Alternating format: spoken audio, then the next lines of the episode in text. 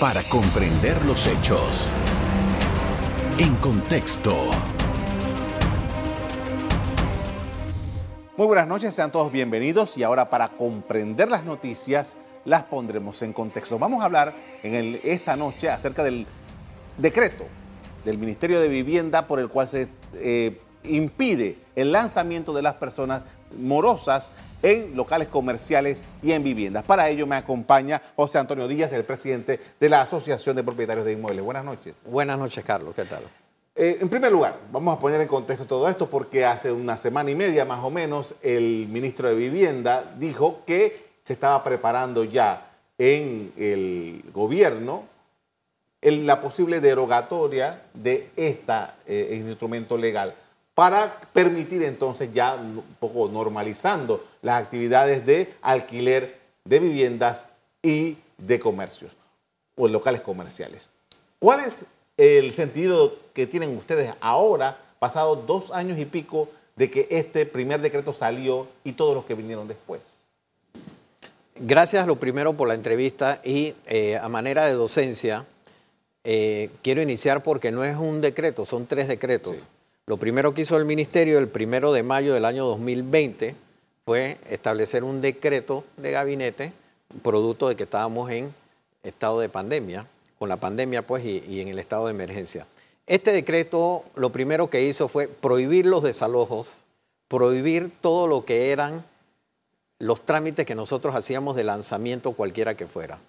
También tuvo una serie de prohibiciones, como por ejemplo que los contratos que vencieran dentro de este periodo no se podían renovar. Y hubo una serie de cosas más. Nosotros, la Asociación de Propietarios de Inmuebles, conscientes de que es mejor trabajar de la mano y solicitar las cosas que sean lógicas, hemos tenido siempre una comunicación con el ministro de Vivienda, Rogelio Paredes, con el viceministro, con el director general de arrendamiento.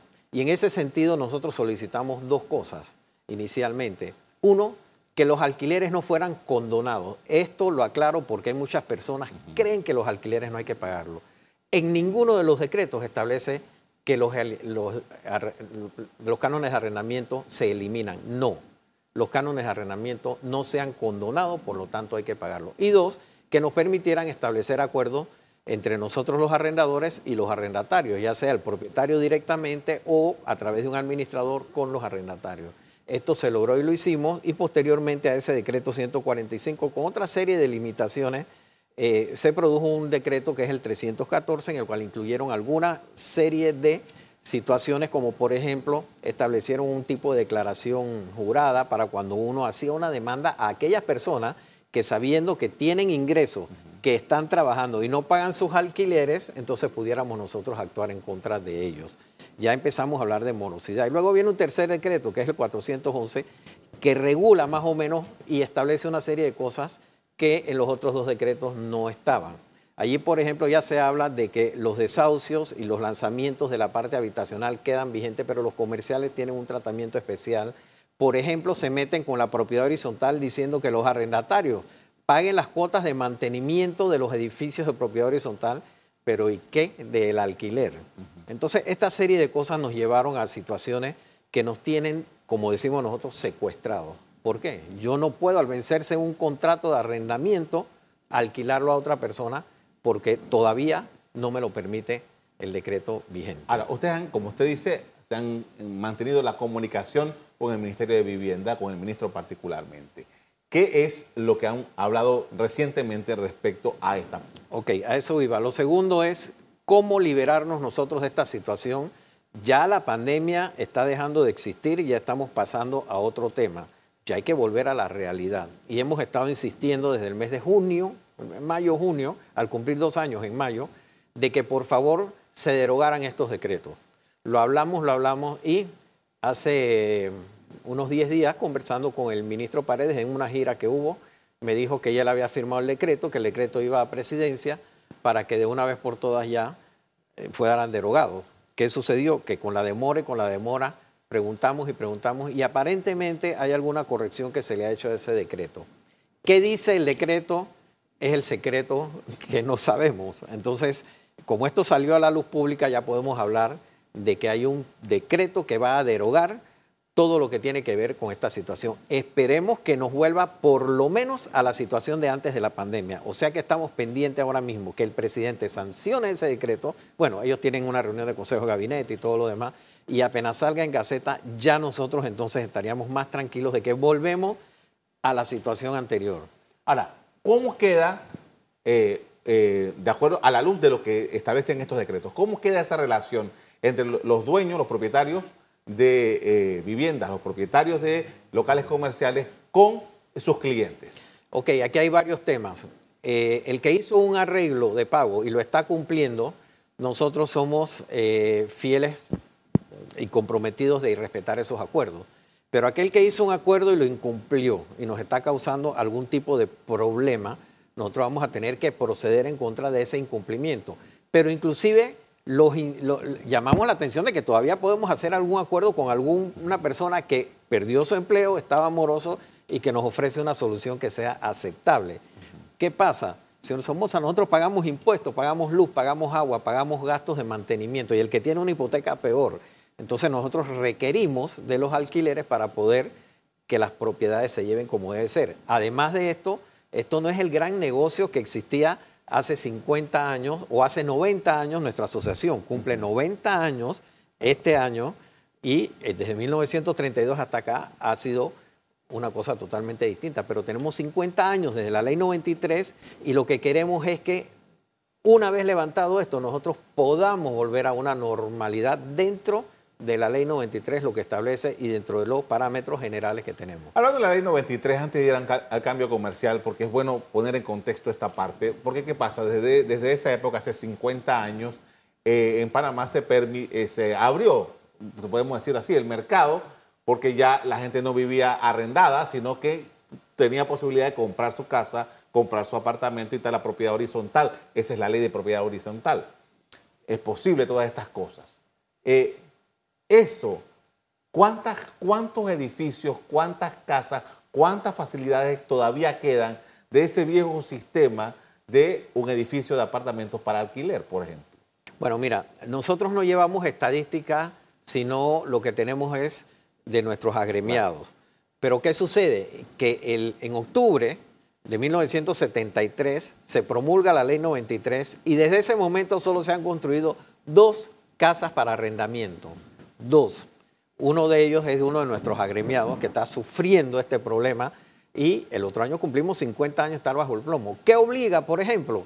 A que de todos modos tienes que llevar el contrato a registrarlo en el ministerio, a que tienes que llevar un depósito, que ese es otro tema, que ese depósito es del arrendatario. Pero todo esto se hace muy engorroso y no hay una libertad para que nosotros podamos tener oferta y demanda. O sea que la ley 93 no ayudó, sino que empezaron a construirse los condominios en aquel tiempo, hoy se llama propiedad horizontal, y cada uno que compra puede alquilarlo, arrendarlo, o el arrendamiento se ha volcado hacia los edificios de propiedad horizontal. Y cualquier persona puede hacerlo siempre y cuando cumpla con lo que establecen las leyes. Ahora, en otros países este sistema permanece, ese el de solamente eh, una casa de alquiler.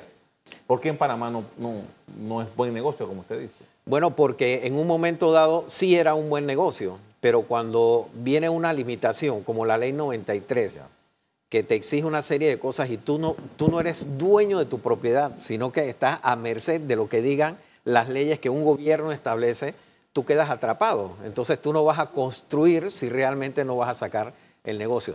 También te digo algo, es que no hay incentivos hemos conversado con el ministro por qué no se le da incentivos para que se haga arrendamiento, para que se hagan edificios de arrendamiento. Pero aparentemente, como está la situación, eso está muy duro de verse. Con esto vamos a hacer una pausa para comerciales. A regreso seguimos hablando. Vamos a hablar de la morosidad. Todo esto que se ha acumulado en estos más de dos años. Ya regresamos. En contexto. Estamos de regreso con José Antonio Díaz, el presidente de la Asociación de Propietarios de Inmuebles. Vamos a hablar acerca, estamos hablando acerca de la situación de los arrendamientos. Y hablábamos de que, bueno, se ha producido todo esto, pero ¿qué pasa con la morosidad? ¿Cuáles son los datos que tienen, por lo menos de su asociación, acerca de la morosidad acumulada durante todo este largo tiempo? Bueno, aclarar primero, eh, Somoza, que hay acuerdos de pago y los acuerdos de pago que están vigentes y que están al día, los respetaremos. Pero los que se han incumplido o los que no han hecho arreglos del pago, ya es hora de que paguen su alquiler o que desocupen. Y una manera de hacerlo es demandando. ¿Qué sigue después de este levantamiento? Que nosotros demandemos. ¿Qué pasa con la morosidad? La morosidad es relativa de un edificio a otro, de un apartamento a otro, de un comercial a un industrial, en fin. Nosotros en la asociación hace aproximadamente dos meses antes de los problemas que hubo y la situación esta que hubo en el país.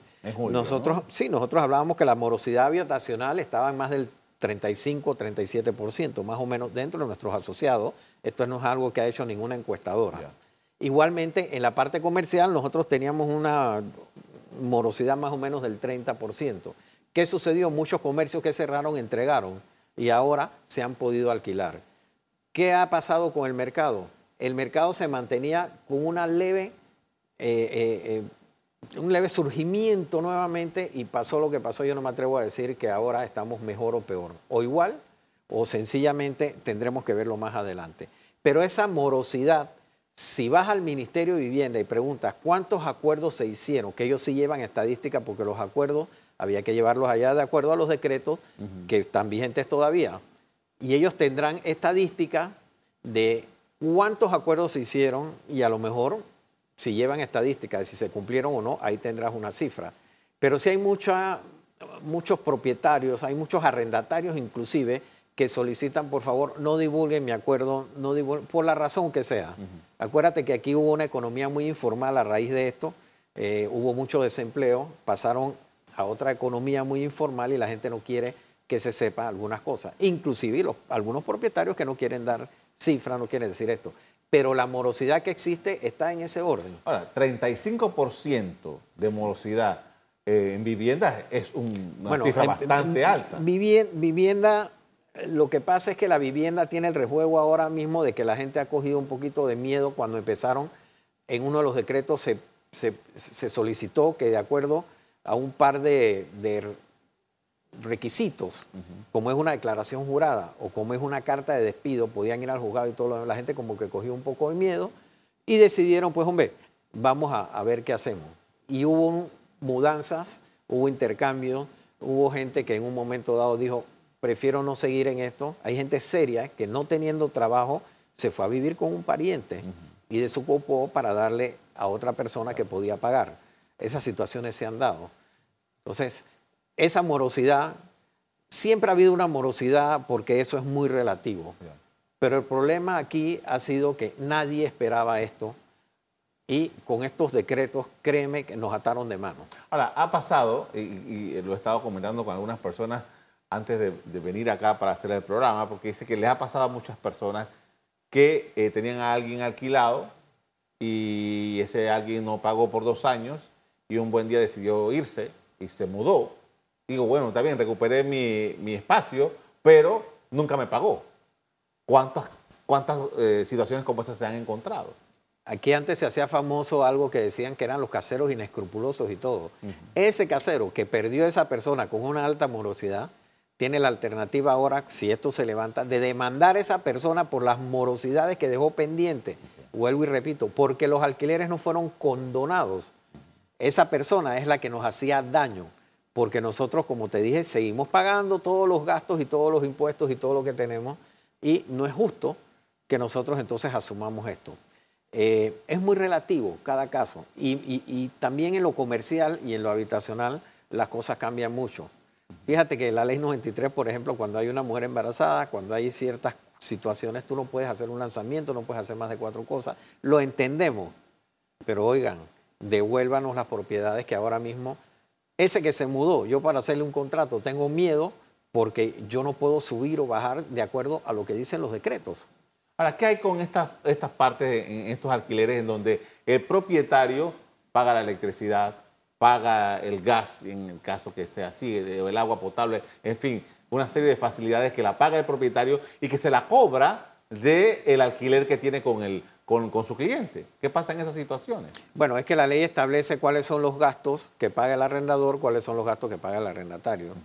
Eh, el Ministerio de la Vivienda lo único que pudo plasmar en los contratos, que es el formato que ellos tienen, es que el arrendador asume el agua, pero asumir el agua significa procurar el servicio de agua, es lo que dicen los contratos. Entonces nosotros eh, somos los que estamos pagando esa agua. Igual esa tasa de aseo que viene en el mismo recibo, aunque no es el negocio del IDAN, pero viene en el mismo recibo y lo estamos asumiendo. Pero hay otros gastos que si el propietario pone a su nombre una electricidad, es un craso error. Que ese es otro problema. Explíquenme. Un medidor nuevo, cuando usted se muda y entra otro arrendador, otro arrendatario, Ah, perdón, sí. pedir el medidor y hacer los cambios, las empresas eléctricas piden tantas situaciones y hay que, y hay que estar, o sea, nosotros que estamos todos los días tenemos más o menos ya el mecanismo de lo que hay que hacer y todo lo demás, pero es muy engorroso, muy engorroso porque hay trabas ahí también. Casualmente nosotros estamos eh, viendo a ver cómo mañana en la Asamblea un proyecto que tiene que ver con normas nuevas para las empresas estas de electrificación, tanto en la distribución como en los servicios que hagan, a ver cómo, cómo podemos hacer para que se simplifique. Entonces, imagínense, estas empresas ni siquiera se llevan un medidor, lo dejan ahí, lo desconectan y el otro, si es que desconectan, porque ni siquiera lo hacen a veces. Y eso el propietario tiene el calvario del lío para después ver cómo le da electricidad al nuevo, a nombre del nuevo arrendatario, con el nuevo contrato y todo lo demás. Y cuando queda una cuenta pendiente se la pasan al propietario. Para poder que le alquile yo a otra persona, tengo que firmar un documento haciéndome responsable de una cuenta que no es mía. No sabemos Entonces, qué- esto, Claro. esto es muy difícil, pero lo que queremos es que volvamos a lo de antes, que nos levanten estas restricciones y, y que podamos ya iniciar nuevamente como estábamos antes de pandemia. Le iba a preguntar algo, pero mejor vamos a ir al cambio comercial. Al regreso seguimos hablando sobre los arrendamientos. Ya regresamos. En contexto. Regresamos con José Antonio Díaz, el presidente de la Asociación de Propietarios de Inmuebles. Estamos analizando la situación de los arrendamientos y quería preguntarle eh, en este apartado acerca de, un- un- ustedes necesitan de esta de- de- derogación para recuperar, como usted ha manifestado, todo el sector. Aparte de eso, ¿qué, ¿cuáles son los elementos que a su juicio necesita esta industria del arrendamiento para que sea una, eh, continúe con una recuperación en, su mercado? Bueno, lo primero es esto, que se deroguen estos decretos para que volvamos a la normalidad, que no estamos contentos con ella, pero aprendimos a vivir Pues, por 49 años. No sabemos cómo va a ser el decreto. al No final, sabemos. Pero, eh, Pero ¿qué, debe contemplar La derogatoria de todos los tres eh, decretos inmediato? inmediato. Y que volvamos, la ley 93 existe y hay otras leyes concordantes y hay códigos que rigen la materia. Sí. Entonces que volvamos a lo normal. Yo creo que ya es tiempo de que asumamos responsabilidades, tanto arrendadores como arrendatarios. Fíjate que hay un tema. Cuando se hizo el estado de emergencia, el IDAN al agua no fue incluida, por lo tanto los recargos siempre se cobraron al que no pagaba. Tengas o no tengas tú el dinero, porque no te pagaban el alquiler, tenías que ir a pagar agua porque si no tenías recargo. Logramos a través de la junta directiva y del director eh, del IDAN, Juan Antonio Ucre, hacer ahora mismo una moratoria que tiene tres meses andando y va hasta diciembre, para que se eliminen esos recargos y aprovechar y darles que nos ayuda en el circulante, en el IDAN, para que la gente pueda obtener un 25% de descuento. Porque tenemos dos años de estar castigados con eso. Ese gasto lo paga el arrendador, lo paga el propietario. ¿Por qué no hacer que el que consume el agua, el que produce la basura, lo pague? ¿Por qué tiene que ser el propietario? ¿Por qué, por ejemplo, un edificio nuevo se le exonera, propiedad horizontal o no? Se le exonera. ¿Y por qué las casas que tienen ciertos años siguen pagando el impuesto de inmueble? Ahí te he dado dos incentivos. ¿Por qué no hay facilidades, por ejemplo, de intereses bancarios para arrendamiento? ¿Por qué no hay facilidades de otro tipo de situaciones que se dan, como por ejemplo, ¿por qué llevar un depósito al Ministerio de la Vivienda? ¿Por qué usar el formato único de ellos cuando hay tanta diversidad? O sea, ¿qué queremos? Incentivos, que se incentive esta actividad de arrendamiento para que podamos entonces construir nuevos edificios. Casualmente, en enero vamos a estar haciendo el censo y vamos a saber cuál es la condición ya para esta época de eh, las viviendas en, Panamá. ¿Ustedes piensan que están en capacidad, por ejemplo, de ser un motor para que eh, puedan darle viviendas a las personas, porque he estado leyendo muy seguido de personas muy jóvenes que se quejan de que comprar casas nuevas ahora, apartamentos nuevos, el valor de las hipotecas es excesivamente alto para los ingresos que ellos tienen. ¿Puede la industria esta del arrendamiento cumplir para estas personas, por ejemplo? Bueno, con las actuales reglas no. Aunque se eliminen estos decretos con, el de, con la ley 93 y con lo que tenemos, es imposible que nadie va a ser tonto de invertir en arrendamiento como estamos ahora mismo.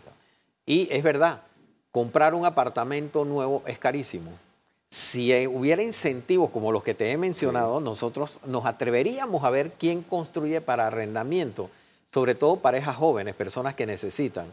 Y esto fíjate que lo hicieron hasta los gobiernos en un momento dado. Tú ves todos esos edificios enormes que están por ahí, lo hicieron. Y es el desastre no visto. No voy a entrar en por qué, pero, hay problemas de mantenimiento ahí terrible, Hay problemas de todo tipo, ascensores que no funcionan, agua que no llega, mantenimiento que no se da, morosidad en todo sentido. Pero si tú a esta actividad de arrendamiento la fortaleces dándole incentivos como los que te he mencionado, ¿por qué los impuestos altos? Porque nosotros hacemos doble tributación. Esa finca paga un impuesto de inmueble, pero si tú tienes ganancia pagas un impuesto sobre la renta. Entonces todas estas situaciones se pudieran lograr si nos incentivan. El casco viejo fue incentivado y miren lo bonito que está el casco viejo. Hay un proyecto de ley para remozar las casas de Caledonia, Chorrillo, eh, esas áreas, Santana, que está muy bueno. Mañana se va a discutir en la Asamblea. Yo creo que eso ayudaría muchísimo. Pero hay que ver qué incentivos nos va a dar el Estado para que estas situaciones se puedan dar. Porque hay muchos caserones que tienen años o, no tienen tantos años, pero hay que meterles, como decimos en panameño, meterle la mano para poder que la gente pueda vivirlos. Ahora, si hay posibilidad, pero sin incentivos no lo podemos hacer. No sé si existe un estándar, pero ¿cuál, cómo por, dónde anda esto de los precios de los alquileres, por ejemplo, de un apartamento? Bueno, eh, el Ministerio de la Vivienda regula en habitacional hasta 150 balboas mensuales. Nadie tiene, o, lo que quedan son muy pocos, caserones como los que te he dicho, y nadie tiene ese tipo. Pero ¿qué pasa? Depende del metraje, depende de la ubicación, depende del lugar donde esté. Por darte un ejemplo, urbanización o barrio, un apartamento que tiene 100 metros cuadrados, eh, no es propiedad horizontal, es de arrendamiento, pero tú puedes alquilarlo entre 500 y 700 balboas. ¿Qué pasa? Puede ser que antes de que sucedieran todas estas situaciones, de pandemia estaba en 700 y ahora lo alquilas por 500. Porque el mercado ha bajado. Ah, eh, ¿Cuánto ha bajado? Pero eh, es muy relativo, es muy relativo. Los alquileres muy, muy altos han bajado bastante. Los que están en ese rango que te he dicho, 300, 500, 800, lo que sea, se han mantenido más o menos, pero depende del área. Un lugar como Perejil, por ejemplo. Un lugar como Perejil lo que no tiene es grandes edificios de propiedad horizontal, pero sí tiene casas de alquiler. Así es y esas casas de alquiler, créeme que el que no ha salido de 150 lo veo mal. Pero de ahí en adelante tú puedes tener alquileres ahí, estimo yo, desde 250, 300, 400, 500. Vuelvo y digo, no es lo mismo un apartamento de una recámara que uno que tenga tres recámaras. No es lo mismo en planta baja que tener una vista y qué sé yo. Entonces, esto es relativo. Pero el mercado en oferta y demanda se regula solo. Ahora, la expectativa que ustedes tienen con eh, la reunión que debe darse con el gobierno, la firma definitiva por parte del presidente de la República, son altas. Bueno, por supuesto esperamos que sean derogados y con eso ya nosotros podríamos seguir trabajando con ellos para ver qué se hace. Eh, ejemplo de ello, nosotros tenemos una, una iniciativa eh, mía y de un par de diputados. Es más, te lo voy a decir. Yo logré que Mayín Correa y Kaira Harding se sentaran con nosotros para ver cómo agilizamos la devolución de los depósitos que son del arrendatario y se llevan al Ministerio de la Vivienda. Si seguimos con esa práctica, que es lo que dice la ley 93, nosotros con esta ley vamos a agilizar las devoluciones de esos depósitos. Entonces, ¿qué falta? Que los bancos nos digan si hacen un fideicomiso para que se deposite directamente en el banco y al retirarlo. Carlos Somoza retira mediante una autorización. Yo hago el mismo trámite que existe en el ministerio y te autoriza a que vayas al banco y te devuelvan tu depósito. Eso ayudaría muchísimo, por ejemplo, a agilizar. ¿Por qué? En el gobierno anterior, todos los depósitos que habían en el Banco Nacional y en la Caja de Ahorro, en los depósitos de los arrendatarios. Que son privados. Que son de ellos, no son de los arrendadores. Nosotros tenemos la obligación de consignarlos en el ministerio y el ministerio ser custodio. Se metieron en la caja común del Estado y no pagaban la devolución de los depósitos. Entonces, ahora este gobierno, este gobierno ha pagado más de 18 o 20 millones de atraso del gobierno anterior. Pero es que no era del Estado. Y lo metieron en el Tesoro Nacional. Esos son privados de los arrendatarios, ni siquiera son nuestros. Entonces, eso, por ejemplo, pudiera ayudar muchísimo. Esas actividades que nosotros estamos haciendo, por eso tenemos que estar de la mano con ellos para ver qué podemos hacer.